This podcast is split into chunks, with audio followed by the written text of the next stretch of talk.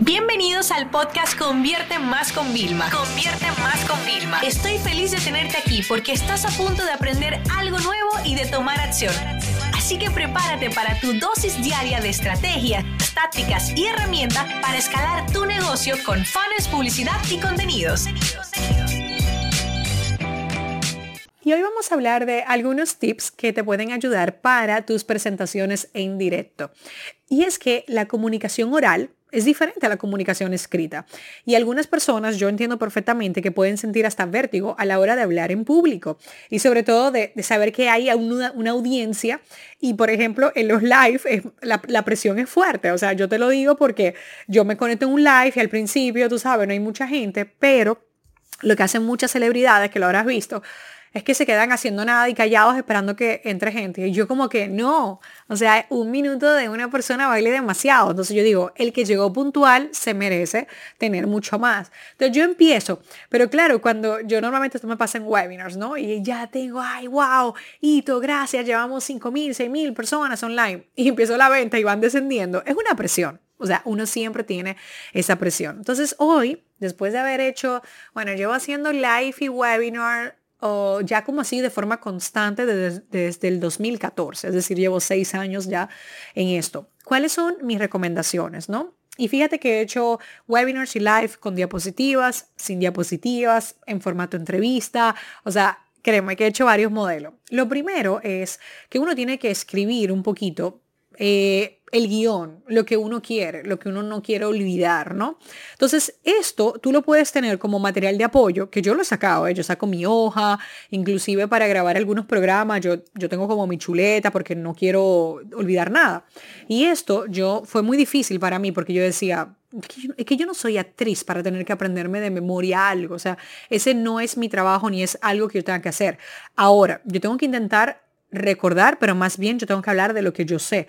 Y automáticamente recordé la televisión como las personas, pues los programas de televisión siempre tienen las fichas, ¿no? Los fichones esto. Y dije, bueno, pues yo lo puedo tener. Entonces yo lo que me hago son los bullet point y por ejemplo yo digo, pues tengo que hablar de eh, eh, Facebook Ads Library, ¿no? La librería de anuncios. Y pongo ejemplo, caso convierte más. Entonces ya yo sé que eso me va a dar hablar. Yo no estoy poniendo literalmente palabra a palabra lo que yo tenga que hablar. Es más, para hacer este podcast, yo tengo unos bullet points frente a mí y dice, escribir primero, ¿vale? No improvisar, ya está. Y yo desarrollo la idea, o sea, uno no tiene que ser tan explícito de tenerlo todo.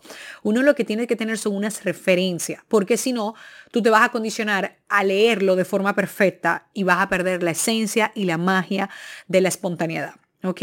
Entonces, eh, yo soy súper pro guiones, pero yo también soy pro improvisación. Esto es muy importante.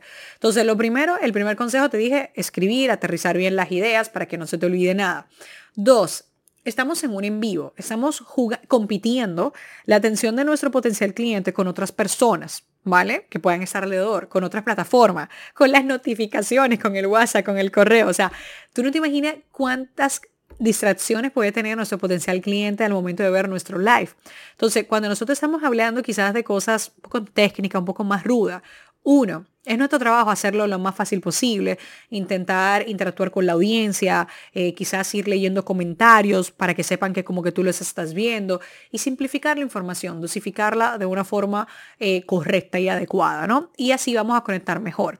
También es importante que tú te hagas, por ejemplo, eh, una estructura, ¿no? Pues, ah, pues es la introducción, el desenlace y el final, feliz o triste, típico de películas, novelas, etc. La estructura es normal el inicio, hay que enganchar, ¿ok?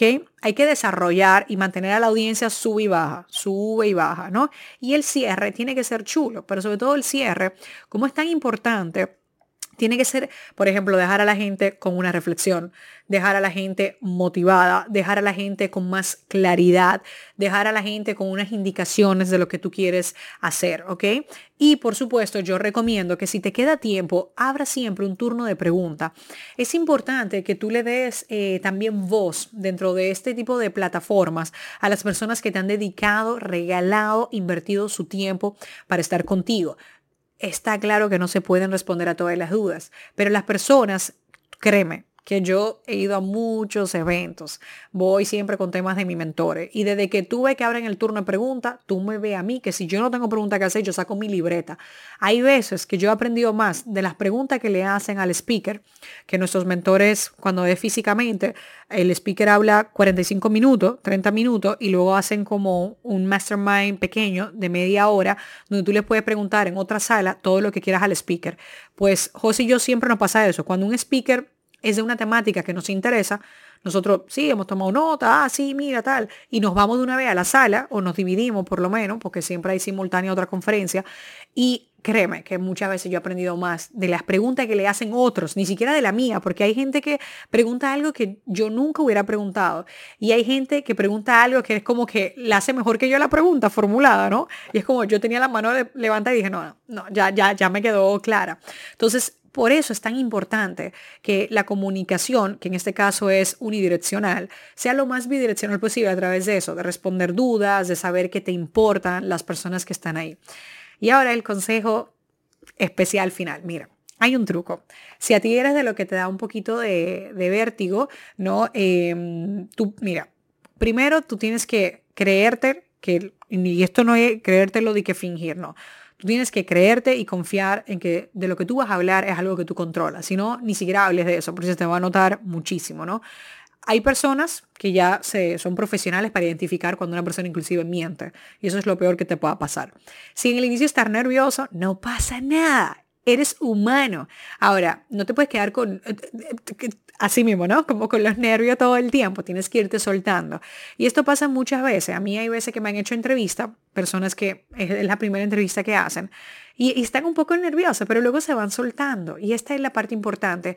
Nadie te va a juzgar por cómo comienzas, sino más bien por cómo te desenvuelves, ¿ok? Y cómo terminas al final. Entonces, eso es algo que tienes que recordar muchísimo. Y los live, los webinars, son para realmente pasarla bien. O sea, esto no puede ser algo que a ti te agobie, que te la haga pasar mal. O sea, si tú tienes que practicar mirándote al espejo, yo practicaba así, yo practicaba frente al espejo en la mañana antes de cepillarme los dientes. O sea, yo me practicaba y hablaba.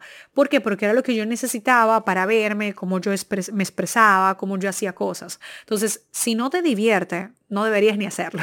Eso es lo, primero. Ahora, si tienes un poquito de miedo, un poquito de cosquillita, eso es normal. Esas cosquillitas son lo que van a hacer que tú hagas tu estructura, que tú te mantengas simple siempre que pueda, que tú más bien dejes que la gente se imagine cosas, que tú tengas una estructura clara, que tú sepas que el cierre tiene que ser muy bueno, siempre provocando alguna reacción positiva en los demás, pero tienes que disfrutarlo. O sea, ese es el único trato que tengo. Espero que estos tips te ayuden para las presentaciones en vivo. Esta sesión se acabó y ahora es tu turno de tomar acción. No te olvides suscribirte para recibir el mejor contenido diario de marketing, publicidad y ventas online.